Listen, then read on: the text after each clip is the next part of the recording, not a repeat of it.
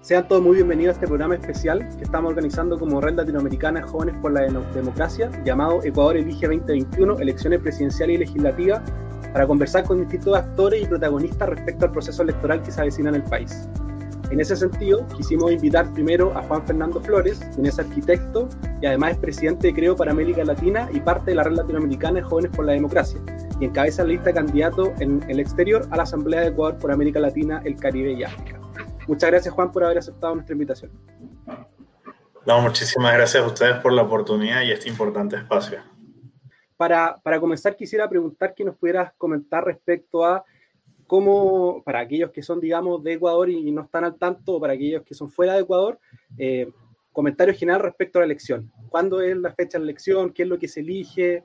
Algunos detalles que tú nos pudieras dar. Bueno, nosotros tenemos una elección muy importante este próximo 7 de febrero, donde vamos a elegir presidente y vicepresidente de la República, 137 representantes ante la Asamblea Nacional y 5 representantes al Parlamento andino, en una votación que se va a dar tanto a nivel nacional como internacional, porque incluye la participación de los ecuatorianos residentes en el exterior, de jóvenes entre 16 y 18 años con el voto opcional y que además va a ser muy importante porque va a ser una elección que va a definir el futuro en todo sentido del Ecuador.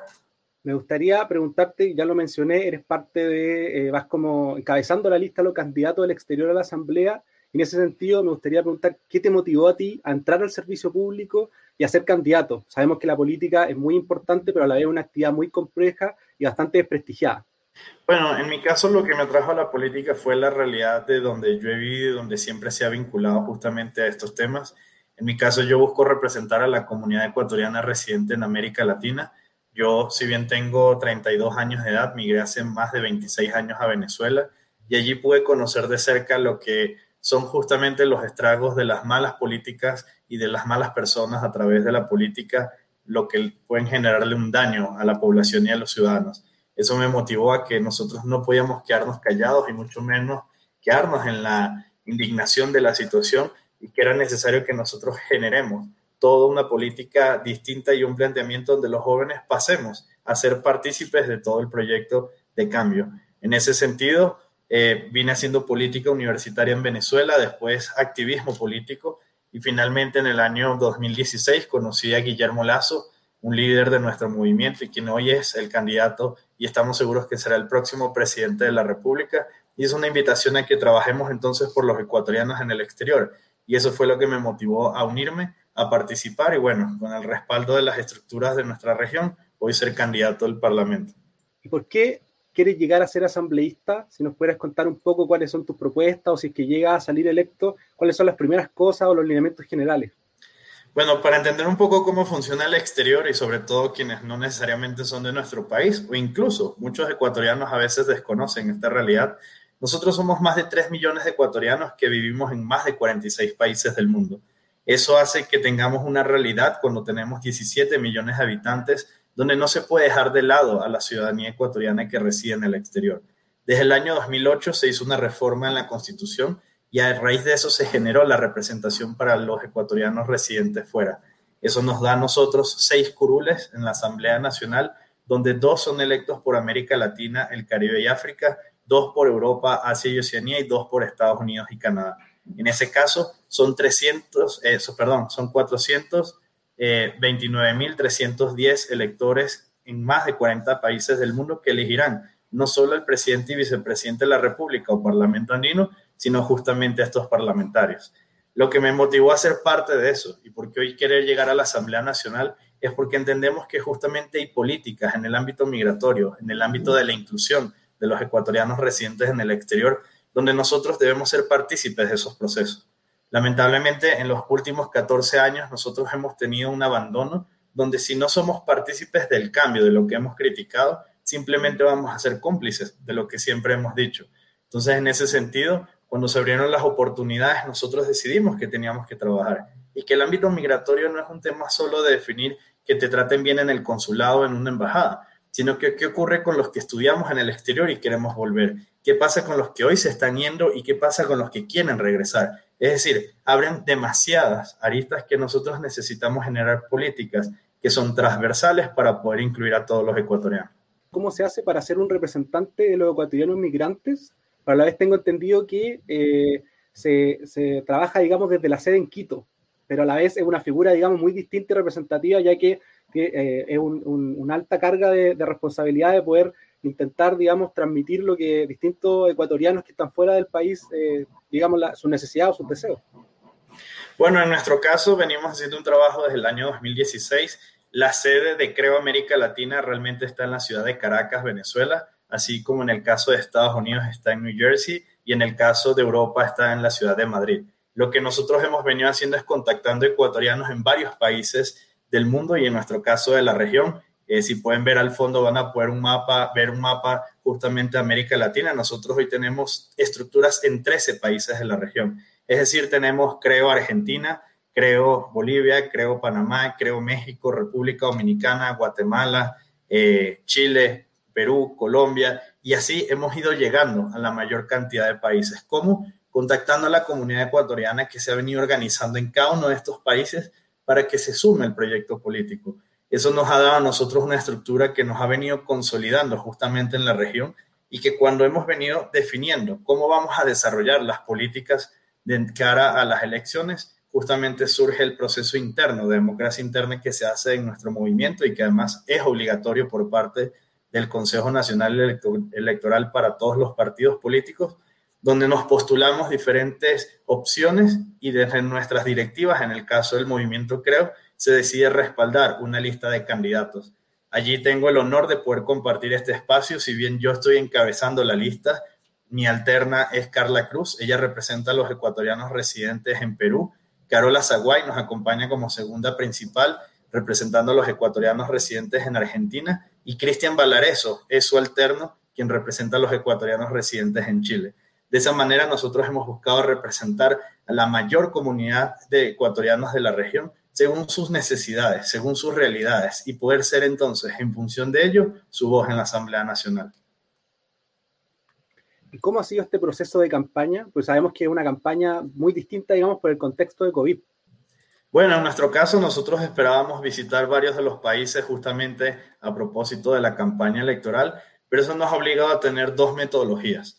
Una metodología territorial que lo hacen los equipos que justamente, como te mencionaba, hemos venido logrando en cada uno de los países. Ellos hacen las visitas a donde está la comunidad ecuatoriana, donde ellos se encuentran, donde normalmente participan.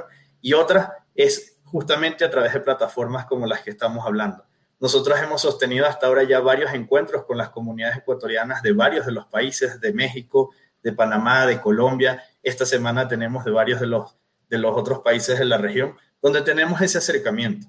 Y hemos logrado entender que estos cuadros que nos separan en la pantalla son justamente las estrategias que tenemos que usar, no solo en campaña, sino también ejerciendo el cargo para romper las fronteras y las barreras que puedan existir y poder escuchar a los ecuatorianos y también nosotros hacernos escuchar en el sentido de cómo vamos a solucionar las, problemáticas que ellos tienen. Así que la campaña electoral ha sido un poco más a lo virtual, a lo que son las redes sociales, los grupos de WhatsApp, eh, nuestros debates o vamos a decirlo así, las caravanas, eh, las jornadas de ir a un punto, más bien se ven en las redes sociales, en los grupos ecuatorianos en las diferentes, eh, tanto Twitter, Facebook como Instagram, y es allí donde se da ese debate de ideas, que ha sido algo muy interesante, porque ha demostrado que la política en el 2.0 también es válida y sobre todo si se lleva de una manera sana puede ser positiva para la democracia. Me gustaría que nos pudieras contar también cómo ha sido la recepción respecto a los ecuatorianos que se encuentran en el exterior de distintos países.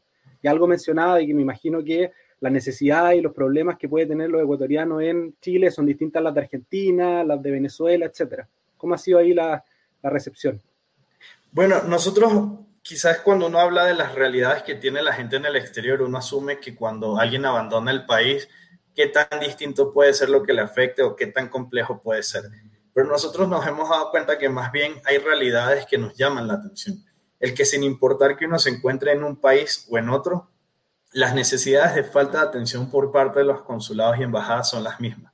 E incluso nosotros hemos logrado ver cómo estos procesos se repiten, incluso en la región de Estados Unidos y Canadá, Europa, Asia y Oceanía.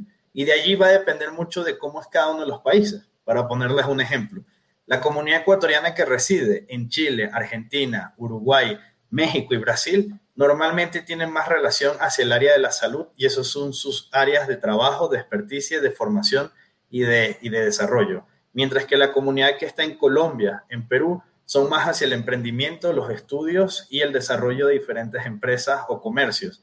Y así hemos ido dándonos cuenta que ocurre justamente un sistema diverso donde el ecuatoriano se va acoplando en función de lo que quiere entender o lo que quiere desarrollarse y cómo puede aportar. Entonces, eso ha sido muy interesante porque hemos logrado hacer ver a la comunidad las propias realidades de los países, el que a veces no nos quedemos en nuestra isla, sino que también veamos qué es lo que le sucede a un ecuatoriano en Bolivia, qué pasa con un ecuatoriano en Guatemala, qué sucede con un ecuatoriano en Rusia. Es decir, cómo podemos vincular esto y ahora buscar soluciones que permitan resolver los problemas que puedan tener todos, pero también las realidades puntuales que se puede tener en cada uno de los países. Perfecto. Bueno, 16 días son los que quedan para la elección y al mismo tiempo 16 también son los candidatos presidenciales que van a competir el 7 de febrero para reemplazar al presidente Lenín Moreno. En ese sentido, ¿cómo has visto la campaña? Ya lo mencionaste, tu apoyas al candidato Guillermo Lazo. ¿Cómo has visto la campaña de él, que es una persona que ya, un candidato que ya es conocido, digamos, en Ecuador, y eh, en ese sentido la recepción ciudadana que ha tenido respecto de las distintas actividades que ha realizado? Se, se ha visto por redes sociales que él ha hecho bastante campaña presencial, algunas, digamos, actividades relacionadas con caravana, etcétera. Bueno, yo creo que Guillermo Lazo, más allá de ser el el candidato con la mejor experiencia y capacidad y quien además representa el cambio realmente que necesita el Ecuador, ha podido demostrar en los diferentes eventos que han sido por parte del Consejo Nacional Electoral, como lo es el debate obligatorio, que por primera vez se hace en el Ecuador, el que realmente tiene el conocimiento claro de cuáles son las necesidades de los ecuatorianos y cómo podemos solventarlas.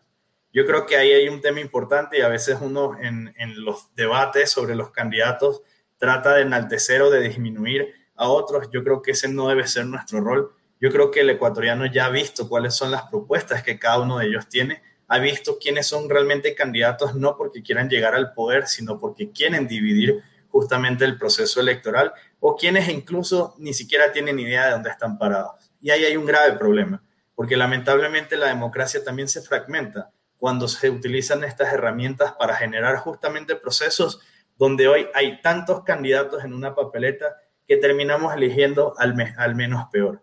En ese sentido, yo creo que ahí lo que el país hoy busca son propuestas claras a las necesidades y las realidades que tienen. Y en ese sentido, nosotros creemos que Guillermo Lazo, junto a Alfredo Borrero, que es su binomio a la vicepresidencia, ha sido claro en que no es momento de populismo, no es momento de mentirle a la gente, no es momento de utilizar esas prácticas en la política, sino al contrario, decirle la verdad de cuál es la situación del país, hacer una radiografía de clara de cómo estamos en el Ecuador y sobre todo cómo vamos a salir adelante. Porque dejar atrás 14 años del correísmo de la noche a la mañana no va a ser fácil. Y sobre todo, menos en una situación económica donde la corrupción y el desfalco de más de 70 mil millones de dólares hoy acompañan el proceso que va a dejar a un Ecuador muy golpeado, donde vamos a necesitar justamente a todos, incluso a quienes no lleguen de la papelera electoral. Bueno, tú algo ya comentabas, Juan Fernando, con respecto al debate obligatorio que se hizo este último fin de semana. Eh, yo la verdad es que lo pude ver y hay tres temas que yo creo que se repitieron bastante, que era corrupción, impuesto y trabajo. Pero hay uno que es eh, importante en el sentido de, eh, de lo que estamos viviendo y lo que se está viviendo a nivel mundial, que es el tema de la salud por la pandemia. En ese sentido, me gustaría saber qué es lo que están proponiendo y específicamente qué es lo que propone el candidato Lazo, sobre todo porque el que gane la elección presidencial va a tener el desafío de no solamente el proceso de vacunación, sino que también todo lo relacionado al post pandemia, toda la crisis, digamos, o la situación económica que va a tener el país. Entonces, me gustaría saber qué es lo que eh, proponen ustedes, digamos, a través del candidato también. Bueno, junto a Guillermo Lazo hay un gran hombre que lo acompaña en estos momentos, que es el doctor Alfredo Borrero, nuestro candidato a la vicepresidencia de la República. Se ha decidido que sea un doctor justamente porque la pandemia develó no solo las necesidades que ya se conocían que se tenían en materia de salud, sino que hay que tener a alguien de altura que asuma las responsabilidades para poder atender estas necesidades. Respecto a lo que viene del COVID, uno de los principales temas que vamos a tener que enfrentar es el acceso a la vacuna. Si los ciudadanos no están vacunados y no generamos una protección hacia nuestra propia ciudadanía, no vamos a poder reactivar el aparato productivo y económico del Ecuador. Y eso nos va a generar un problema porque va a seguir generando afectaciones, no solo en el empleo y el trabajo, sino que además vamos a tener un problema que vamos a seguir arrastrando y arrastrando sin importar cuál sea el gobierno que esté de turno. Allí nosotros tenemos que hacer un trabajo inmediato, donde podamos no solo generar un proceso de vacunación efectiva, mientras otros países de la región ya están avanzando en los procesos de vacunación. Ecuador recién recibió ayer 8.000 vacunas, cuando se esperaban 86.000 y cuando debieron haber llegado hace cuatro días, pero el ministro se confundió de fecha. Es decir, no podemos tener un tema de la salud como si fuese un chiste y peor, no podemos hacer como que lo que llega, entonces hay que hacer un magno evento. Yo creo que nosotros tenemos que ser serios en la forma en que vamos a atender la salud. Día a día fallecen personas no solo por el COVID, sino por la falta que tiene el sistema de salud en el Ecuador y que ahí va involucrado algo de lo que mencionabas, que es la corrupción. Lamentablemente, y para quienes nos están escuchando, a veces es duro hablar mal de uno del país del cual uno es. Pero la realidad es que en la pandemia, mientras necesitábamos avanzar y solucionar los problemas, otros decidieron robar y llenarse los bolsillos. Perfecto. Dentro de lo que conversaba respecto al tema de corrupción, eh, me gustaría saber eh, cómo se puede lograr, lograr fortalecer la institucionalidad en el Ecuador. Bueno, desde el Parlamento, justamente hace pocos días aprobamos la ley de extinción de dominio que va a permitir que por fin el Ecuador recupere el dinero robado. Pero que ese no es un trabajo de la noche a la mañana. A veces la gente dice, bueno, una ley eh, ya sale y del día siguiente tiene que llegar el dinero. No, no es tan fácil. Y menos cuando el papel en Latinoamérica en general lo aguanta todo. Nosotros vamos a necesitar hacer un trabajo muy claro una vez asumamos el gobierno, donde vamos a tener que pasar primero a la fiscalización. Y les voy a poner un ejemplo que va relacionado justamente a la jurisdicción que representamos. Nosotros necesitamos fiscalizar todos los gastos que se han emitido en consulados y embajadas, porque mientras teníamos plena pandemia, mientras teníamos plenas necesidades de los ecuatorianos, se estaban reformando y remodelando consulados en Qatar que al día de hoy han sido cerrados porque ya no son necesarios. Entonces, ¿en qué sentido se están invirtiendo los recursos de los ecuatorianos? Entonces, no es que el Ecuador no tiene los recursos, es que la mala, utilización y mala administración de esos recursos es lo que está golpeando al pueblo ecuatoriano cuando no tiene el dinero que necesita. Así que en ese sentido nosotros hemos considerado que es importante hacer un proceso de limpieza y de fiscalización que nos permita entender qué país nos están dejando. Porque uno no puede asumir de la noche a la mañana un país y salir a solventarlo, sino que tenemos que llegar a resolver cuáles son esos vacíos, cómo los vamos a atacar y una política de cero corrupción. Hay algo allí que tú mencionabas al principio, que es que los jóvenes muchas veces no quieren participar en política, porque la política es mal vista. Pero ¿por qué es, vista, es mal vista la política? Por la corrupción pero a veces creemos que la política es la corrupta, cuando la realidad es que son los hombres y mujeres que ocupan esos espacios quienes actúan mal y caen en la corrupción. Así que ahí es donde nosotros tenemos que hacer un giro, de colocar a los mejores hombres y mujeres justamente en esos espacios, no quedarnos con la visión de solo el ministro, el viceministro, los cargos más importantes, sino de renovar justamente la estructura del gobierno para poder tener a gente proba que sea la que se encargue de trabajar por el bien del país y no por el bien de su bolsillo. Algo que me llama mucho la, atención de esta elección es que pese a la variedad de candidatos que hay, 16 eh, como ya lo habíamos mencionado, y distintas corrientes políticas, movimientos, hay un alto porcentaje de todavía. Según una encuesta que estuve revisando, hay un 44% de votantes que aún no tiene claro por quién votar en esa elección. ¿A qué crees tú que se debe esto y qué están haciendo, qué estás haciendo tú qué están haciendo ustedes junto al candidato Lazo en ese sentido para poder revertirlo? Porque, digamos, un porcentaje bastante amplio que podría, digamos, definir la elección. Bueno, yo creo que hay tres factores que influyen en esto y una es la falta de confianza de los ciudadanos en quienes hoy coordinan el Consejo Nacional Electoral.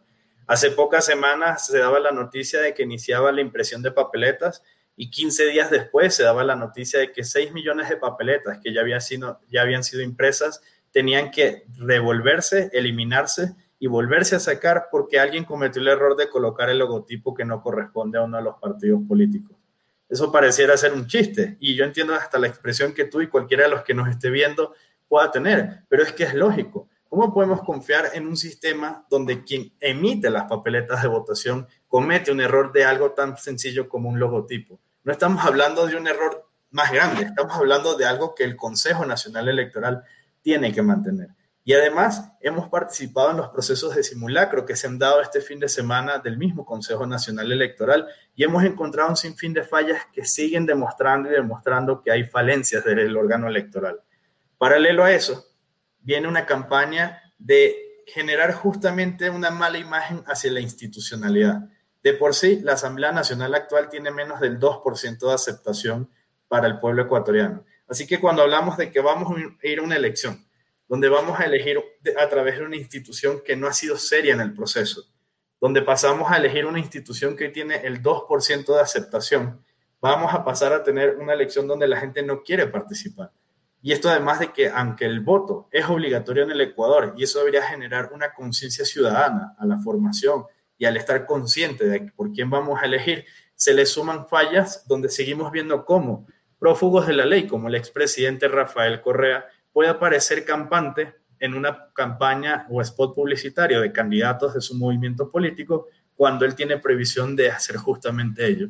Y no es hasta cuando la ciudadanía se queja que el Consejo Nacional Electoral echa para atrás. Entonces se vuelve un círculo vicioso, donde simplemente la ciudadanía siente que lo que está yendo es un proceso donde ya da lo mismo lo que se vaya a elegir, sumado a que estamos en una pandemia que sin duda en un proceso donde el país no tiene garantía sobre la certeza de cómo vamos a protegernos y menos vacunarnos antes de la elección, obviamente eso genera una o sea, desacredita el proceso electoral y genera justamente que la gente tenga menos interés en participar. Lo que estamos haciendo es hablándole claro a la gente, enseñándole incluso cómo se va a votar, porque vamos a votar de una manera distinta como se ha hecho antes, incentivando que la gente entienda que el 7 de febrero no es una elección cualquiera, es una elección donde vamos a elegir entre seguir el camino del socialismo del siglo XXI y un modelo político distinto que les abra las oportunidades al país con hombres que tengan la experiencia y la capacidad para cambiar al Ecuador. Y algo ya mencionaste tú en la respuesta, pero ¿qué tan fuerte sigue siendo el correísmo, por así decirlo? Yo creo que uno tiene que ser en política frontal y desconocer que ellos siguen existiendo sería un error. Hablar de que el correísmo ya es algo que no está y que simplemente se va a acabar sería un error tienen aún reconocimiento dentro de los ciudadanos. Recordemos que además durante más de 10 años ellos estuvieron en el poder y muchas personas también fueron beneficiarias de alguna manera de lo que fue el agigantar el Estado. Y hoy siempre hay la promesa de que con Lenin Moreno, que es el gran traidor desde la visión política de ellos, el que ellos vuelvan te va a volver a garantizar que tengas alguna posibilidad. Así que en ese sentido ellos tienen una base electoral que siguen manteniendo incluso tienen representación no solo en el Parlamento, sino también en alcaldías y, lo que corresponde a prefecturas, pero que sin duda ha venido mermando. Desde el mismo hecho de que su gran líder ya no está presente, de que la gente se ha dado cuenta de lo que el daño que le ha hecho el país a través de la corrupción y de casos con los cuales hoy incluso por eso es prófugo de la ley y que poco a poco eso ha ido haciendo el escenario para que de una manera u otra vaya desapareciendo. No es algo que va a desaparecer de la noche a la mañana, Vamos a ver qué sucede en las elecciones que vamos a enfrentar, pero sin duda es alguien que tenemos que tener muy claro que en ideologías seguiremos enfrentando para lograr un cambio tanto en este país como en cualquier resto de la región. Perfecto. Han llegado algunos comentarios y muestras de apoyo que vamos a, revisar. Jonathan Pérez dice, excelente Juan Fernando, del exterior te apoyamos y respaldamos. Lazo presidente. Siguiente, eh, Patricia Gutiérrez, perdón, dice Juan Fernando Flores Arroyo, asambleísta por Latinoamérica, vota creo 21. Y Elsa Vizñay envía ahí unos emojis de, aplauso. Ah, ah, perdón, Andrés Vega Díaz dice excelente Juan Fernando Flores Arroyo. Eh, para ir ya finalizando, eh, ¿qué es lo que tienen que hacer los ecuatorianos que se encuentran en el exterior para apoyar tu candidatura o para conocerte un poco más? Bueno, en nuestro caso los invitamos a visitar juanfernandoflores.com, donde van a poder encontrar no solo las propuestas de trabajo que hemos venido desarrollando, sino también todo lo que tiene que ver con nuestro proyecto político y el proyecto que tenemos junto a Guillermo Lazo y Alfredo Borrero a la presidencia y vicepresidencia. Pero en especial este 7 de febrero, a que los 410.239 ecuatorianos registrados en los 46 países del mundo salgan desde las 9 de la mañana hasta las 7 de la noche, según el país de su residencia, a votar en los centros eh, electorales habilitados, sean los consulados embajadas o aquellos que hayan sido modificados según la situación del COVID que estamos atravesando y ejerzan su voto. Que hagamos entender que a través de ese voto nosotros podremos estar lejos, pero nunca ausentes de las decisiones de nuestro país y que junto a un líder como Guillermo Lazo, Alfredo Borrero y las listas de Creo 21 a la Asamblea Nacional, lograremos ese país del cambio que tanto queremos y merecemos todos los ecuatorianos. Bueno, muchas gracias Juan Fernando por haber aceptado nuestra invitación, por, para, por comentar, digamos, los pormenores de la elección. Sabemos que está en plena campaña, que hay poco tiempo, hay muchas reuniones, así que te agradecemos por haberte dado el espacio de haber aceptado conversar con nosotros. Eh, y también eh, te deseamos mucho éxito, por cierto, en la campaña y el día de la elección.